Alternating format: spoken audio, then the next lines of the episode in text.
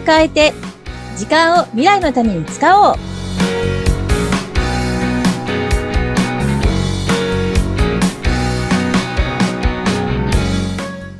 こんにちは。ガッキーこと研修講師の二垣です。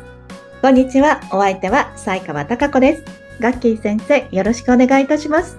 よろしくお願いいたします。ガッキー先生、秋秋、はい。秋ですよ。うん。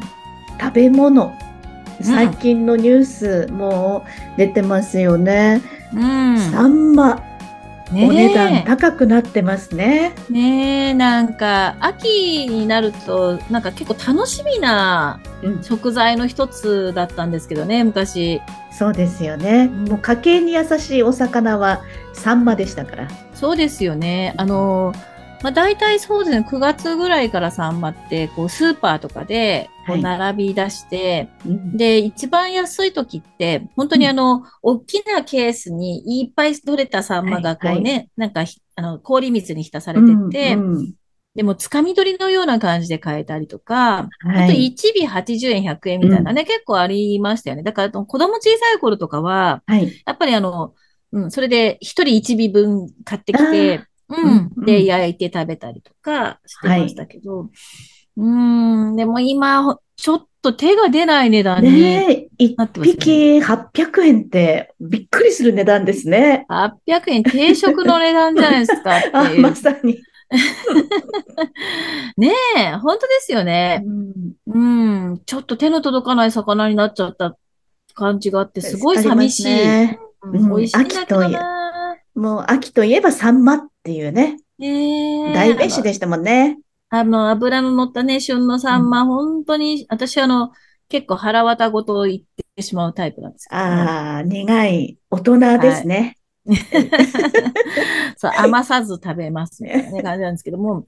いや、でも本当ね、すうーん、楽しみだったのになーって感じですごく残念。でも、サンマに限らずですよね。いろんなものが、そうねうん、値上がりされてきてますもんね。でもやっっぱり果物でも野菜でもお魚でも旬のものをそうんのちゃんと旬の時にいただきたいですよね。一番それやっぱり美味しいですもんね。そうですよね。やっぱり、うん、あの、旬のものって、この香りも味もすごく良かったり、やっぱりその作物が育成するのに適した状態の中で、うんううんん、まあね、できているわけだから、もちろんそうなんでしょうけど、うんそうです。なんか、でも秋って結構いろんなね、味覚あるじゃないですか。はい。うん。果物も多いですよねう。んうん。柿リンゴ、柿？うん、うそうですね。ぶどうね。はいはい。うん、ぶどうもね、結構美味しいのいっぱいありますからね、今ね。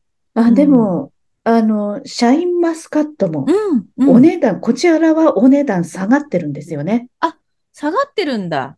そうなんです。今年は、あの、この気候で、うんできすぎてるんですって。あ、そうなんですね。いや、美味しいものが安く食べれるの、それはそれで嬉しい。うん。逆にね、生産者の方には、うん。非常に困った悩みになってしまうんですよね。まあね、そうですけどね。でも私たち、ちにとっては、あの高級なシャインマスカットがお手頃な価格で食べれるって、それはまた嬉しいですね。うん、嬉しいですうんね。いや、うん本当ね、私も、あの、時々ね、いただきますけど、あの、いただくというか、まあ、ね食卓に出てくるから食べるなんですけども、あの、まあ、本当よく売れてるシャインマスカットは、本当美味しいなって思いますね。うんうんうんあれでも、結構最近ですよね。あんなに。そうですね。割と最近出てきた感じですよね。そうですよね。うん。いや、あれは美味しいと思います。そうですよね。まあでも、本当ね、あと、かぼちゃとかね、栗とか。いいですね。うんいいですね。ね。やっぱ秋ですよね。で、なんか、かぼちゃだとハロウィンね、イメージしますね。10月ハロウィン。そうですそうそうね。そう。うん。だから、なんかやっぱりそういうものって食べたくなりますよね、おのずとね。う。うんん。まあでもやっぱり、その、旬の食べ物、例えば夏な、夏の野菜の夏の野菜とか、秋の野菜の秋の野菜って、その栄養価も高いって言われるじゃないですか。はいその。旬の時が栄養価が高いって。うん。うん。だからまあ本来は、あの、昔はね、皆さん、あの、日本人ではなくて、し人類は、うん。あの、農耕と狩猟で、はいまあ、自給自足してたわけなんですけども、うん。そうすれば当然、自然に任せて、うん。その時に取れるものを食べていたっていうんううんところから始まってるはずなんですよね。だだからやっぱり、りあの、その、その時その時の季節に合った食べ物を食べるのが、体も一番本来は喜ぶうん。っていうことなんじじゃないのかなとは思うんですよ。そうですよね。うん。そもそもはそうですよね。うんうん。ね、だから、あの、まあ、なんか、一年中スーパーに行けば、まあ、比較的何でも手に入るような世の中にはなっていますけれども、はい。うん。なんかでもより旬のものをね、ちょっと選んで食べたりしたいな、なんても思いますね。その方が体にとって健康でいられますよね、やっぱり。うん。そうですよね。ええ体が喜ぶ。うんあの、そうそう。秋といえばそうですよ。新米も出てくるじゃないですか。ああ、そうですね。ああ、いねいですね。ねサンマと白いご飯。ねえ、うんほんと。やっぱりあの、新米って、あの、なんつう、みずみずしい、お米がみずみずしいから、あの、ちょっと独特なこう、良さがありますよね。うんううん。そう。なんか、まあ、新米の時期はやっぱり炊きたてでご飯食べたいなって、すごく思います。うん。日本人ですからね。はい。お米日本人ですからね。やっぱりお米。う。ん。ねえ、そう思いますよね。うん。そうなんですよね。まあ、でもだからそうやって、その、うん旬の美味しいと思えるものを、その、その時期にね、食べるっていうことをする方が体も喜ぶ。で、うんあ、の、体って食べたものでできているっていう言葉、時々はい耳にするんですけどそうですも、ねうんうん要は自分が選択して口に入れたもので体が作られてるって考えると、うん。うん、あの、いろいろ反省するわけですよ。必ずしも体にいいものばっかり食べてるわけではないな。まあね、そこはありますね。はい、あります。うんまあこれはね、自分の気持ち的な、なんだ、気持ちをこう健康にさせる意味でははい、いいですよね。はい。もう全然健康かどうか関係ないけど、これ美味しいからっていう気持ちの幸せの部分でね。はい。あの、食材として美味しいものは今さっきの旬のものだと思うんですけれども、はい。加工品の美味しいものっうて、ん。体に悪いもの結構多いんですよね。ぐさ、ぐさ。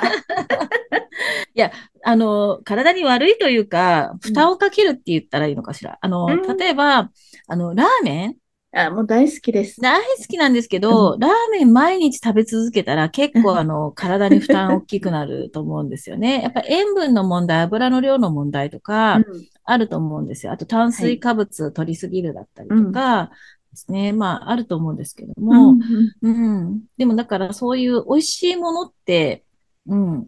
あの、ある程度体に負担を強いるものっていうのは、あの、割かし多い気がします。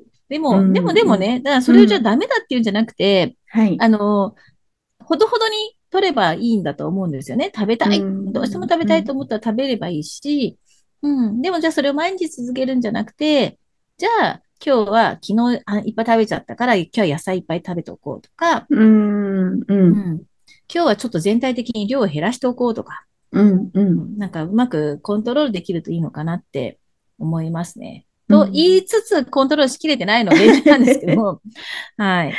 でも、やっぱり健康でいると、気持ちも健康でね、体ももちろん健康でいると、仕事でも張りは出てきますよね。うんはい。あのーいや、それこそちょっとまたあの健康経営の話になんか繋がってっちゃうんですけど、あのはい健康経営の話も少し以前させていただいたと思うんですけれども、はい。まあ健康経営自体は企業が戦略的に、あの従業員の健康うんですね、うんあの、まあ、良くした状態というか、そういった組織、組織を作っていくっていうような考え方なんですけども、はい。あのーそうなんですよ。やっぱり、少し、あの、具合が悪い、プレゼンティーズムって言葉もちょっと出したかなと思うんですけども、はいちょ。っと具合が悪い状態なんだけども、働いている、出社している、うんうんね、それによる生産性の低下ですね、うんというのが、まあ、社会問題になっていますよっていうとこはい。ろで、うん。そう。だから、みんなが、まあ、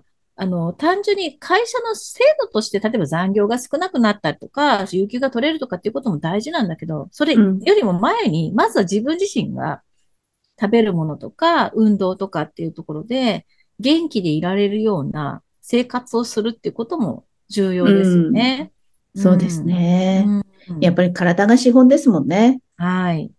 ねだから結構食べ物だけではないじゃないですか。食べ物もそうだし、はい、あの、運動もそうだし、あと睡眠ああ、質のいい睡眠ね。そうね、はい。だから、こう、そういうところのバランスで、この体の健康って保たれるので、うん。うん、だからなんかこう、朝起きた状態の時に、なんかだるさが残ってたら、はい、それって体が何かサインを出しているし、うん、うん。あと食べた後になんかもたれるって思ったら、それも体がサインを出してるし、うん、うん、そういうのをちょっと自分の体の状態を自分でちゃんと気づくってことも必要かなって思うんですよね。ああ。うん。で、私、あの、すごく、その思うのは、はい。えっ、と、食べ物の話に戻しますけど、食べ物って、うん、今日はこれが食べたいって、自分の体が思ってる時って、ちゃんと足りないものを欲してるサインなんですよね。うん。だからすごく甘いものが欲しいときって、ありますね。うん。その糖分をよ、うん、あの欲している、例えば脳がね、糖分を欲してるとか、うん、あるいはなんかやたらと喉が渇くんだとしたら、あの何かでこうか、血液が何かで濃くなっていて、それを薄めたいと思ってるとか、うん。あの、なんかこう、どうもちょっと野菜をいっぱい食べたいなと思う日は、うん、なんかこうミネラルが足りないとか、あるいは繊維質が欲しいと思ってるとか、なんかね、きっと言ってると思うんですよ。うん、うん。うん。なんか私は、私は比較的、あの、自分の体が今日は何が食べたいって言ってるかみたいなところで、あの、えー、うん、あの考えるのが多いです。うん。うん、そう。まあ、毎日そんなに明確に今日はこれだ、今日はこれだって言ってくれてるわけではないので、あの、基本的には、あの、前も言ったあの、サラダをバリバリいっぱい食べるっていうところが、はいはい、まあ、基本なんですけれども、うん、そう、ありますもんね。本当にもう暑い日とか、もう体だるいなって思うとき、うん、無性に焼肉行きたいって思ったりしますもんね。ですよね。焼肉、結構肉ってと、すっごい食べたい時ありますよありますよね、うん、そういう時もやっぱり体の中での何かのサインなんでしょうね。そうですよ。きっとなんかエネルギー欲しいとかですね。そんな感じだと思うんですよね。うん、うん、で、なのでそういうのに従うといいと思います。で、結構ですね、あの、えー、忙しく仕事、働いてる方たちっていうのは、はい。例えば昼休み、食事をすごく短時間で済ませてしまったり、うん、だから手近な口に入れられるものだけ食べてるみたいなこととか、うん、あとあの、どうしてもコンビニで買うしかないみたいな感じで、はい、うん、うん。そうするとなんかもう、あの、コスパのいい食べ物みたいな感じで、はい、選んでしまったりとか、うん、っていうことっていうのも多いと思うんですよね。でそうするとね、体のサインに気がつけなくなるんですよ。うん優先順位がその時間みたいなところだったり、値段だったりみたいになっちゃうから。ああ、なるほど、うん、あります、あります、それ。で、それを続けてしまうと、はい。蓄積されていくから、うん、いつか体の不調が本当の不調になってってしまうと思うんです。うん、怖いですね、うん。私ね、結構ね、そういう人多いんじゃないかなって思うんですよ。